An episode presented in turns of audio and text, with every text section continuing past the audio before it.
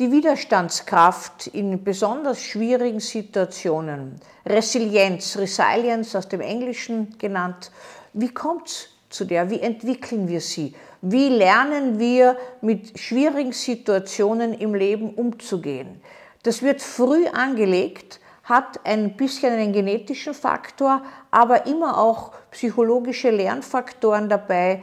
Alles in allem gehört dazu, dass man sich auf sich selbst verlassen kann. Das ist das Grundgefühl der Resilienz. Aus dem Gefühl, diese Situation zu schaffen, einen positiven Aspekt auch zu haben. Man hat sich immer wieder gefragt, warum bei banalen Traumen Menschen schwerst traumatisiert sein können und bei anderen Folterungen, Entführungen, langen äh, Geiselhaften Menschen überhaupt nicht traumatisiert sind, sondern das Leben weiter annehmen können. Kommt ja nicht so ganz häufig vor, dass jemand gar nicht traumatisiert ist, aber im Verhältnis dazu ist es doch erstaunlich, dass bei manchen Labalien nach außen hin jemand völlig zusammenbricht und diese Traumen immer individuell und spezifisch sind und auch situations- und lebensabschnittsabhängig und bei anderen großen Vorkommnissen manchmal Menschen unglaublich stabil und äh, fest sind.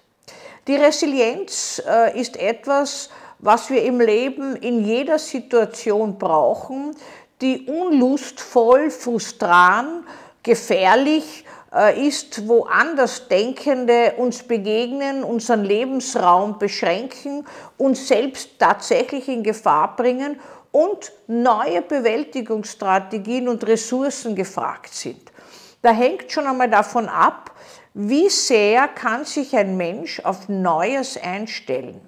Das ist ein Faktor, der mich selber immer wieder erstaunt. Ich begegne manchmal Menschen blitzgescheit, toll gebildet und trotzdem können sie sich nicht umstellen. Sie können aus einer Situation nicht heraus, sei es beispielsweise nach einer Kündigung. Wenn hier eine Kränkung stattgefunden hat, wenn man das Gefühl hat, bekommen zu Unrecht äh, behandelt worden zu sein, mies behandelt worden zu sein und noch gekündigt worden zu sein, kann es sein, dass Menschen in dieser Situation der Wut, des Hasses und der Rache verhaftet bleiben, sind natürlich alles sozial nicht erwünschte Gefühle, und nach außen hin scheint die Mauer der Depression hier. Drinnen brodelt es wie auf einem Kriegsschauplatz und draußen ist aber auch die Ohnmacht, die Depression, das nicht mehr weiter können und sie können mit mangelnder Widerstandskraft diesen destruktiven Gefühlen, die sie anfangs außen erlebt haben, tatsächlich oder vermeintlich, die inzwischen verinnerlicht wurden, keinen neuen Gewand bieten. Sie können nicht heraus, sie können das nicht loslassen.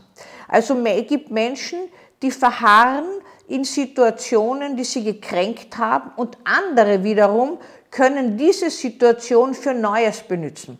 Es ist fast ein menschliches Charakteristikum, äh, wenn mangelnde Widerstandskraft vorhanden ist, dass Menschen stehen bleiben.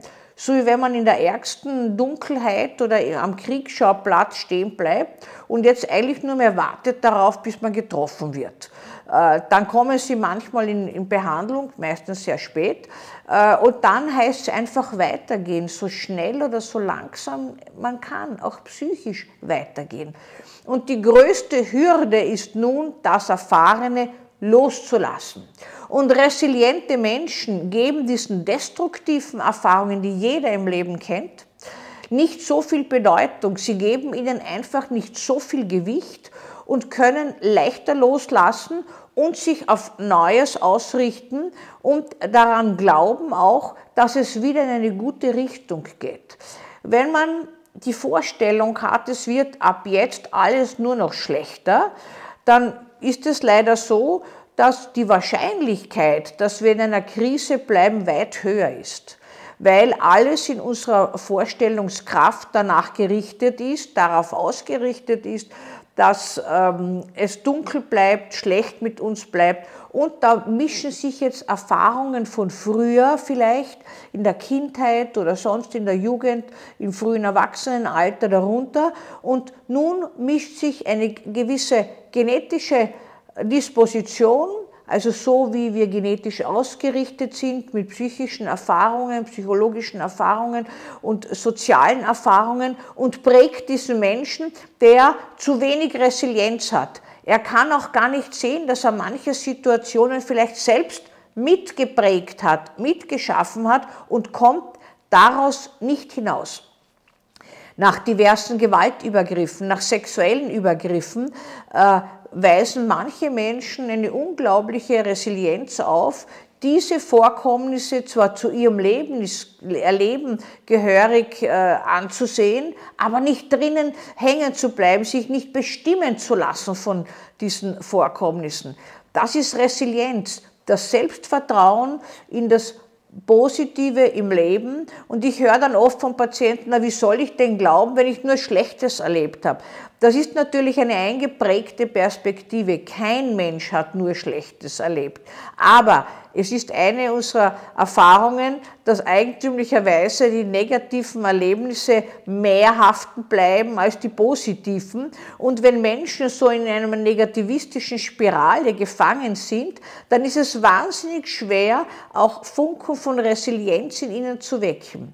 Darüber hinaus brauchen sie etwas, dass sie gewissermaßen aus diesem Funkloch, könnte man sagen, aus diesem seelischen, wenn sie in einer Krise sind, hinauskommen und Kontakte knüpfen können. Diejenigen, die kontaktlos sind, die keine Kontakte knüpfen können, kommen wahnsinnig schwer hinaus. Die Resilienz ist auch abhängig von der Kontaktfreudigkeit, vom Selbstvertrauen, vom Gefühl der Selbstbestimmtheit und auch von der Empathiefähigkeit.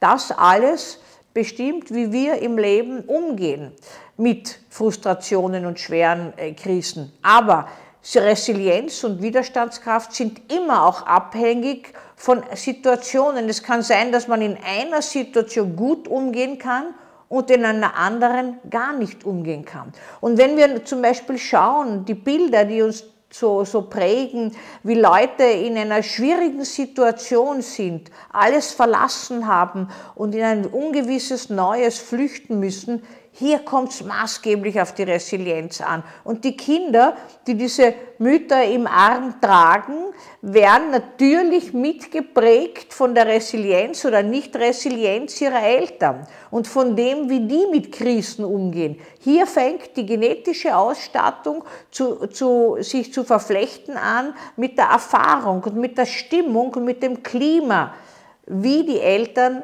äh, umgehen, also mit dem familiären Klima in solchen Situationen.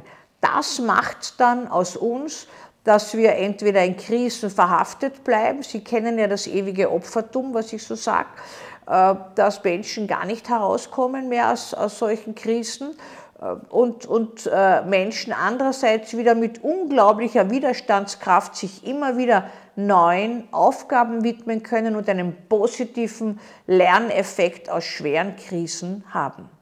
Das ist die Fähigkeit zur Resilienz.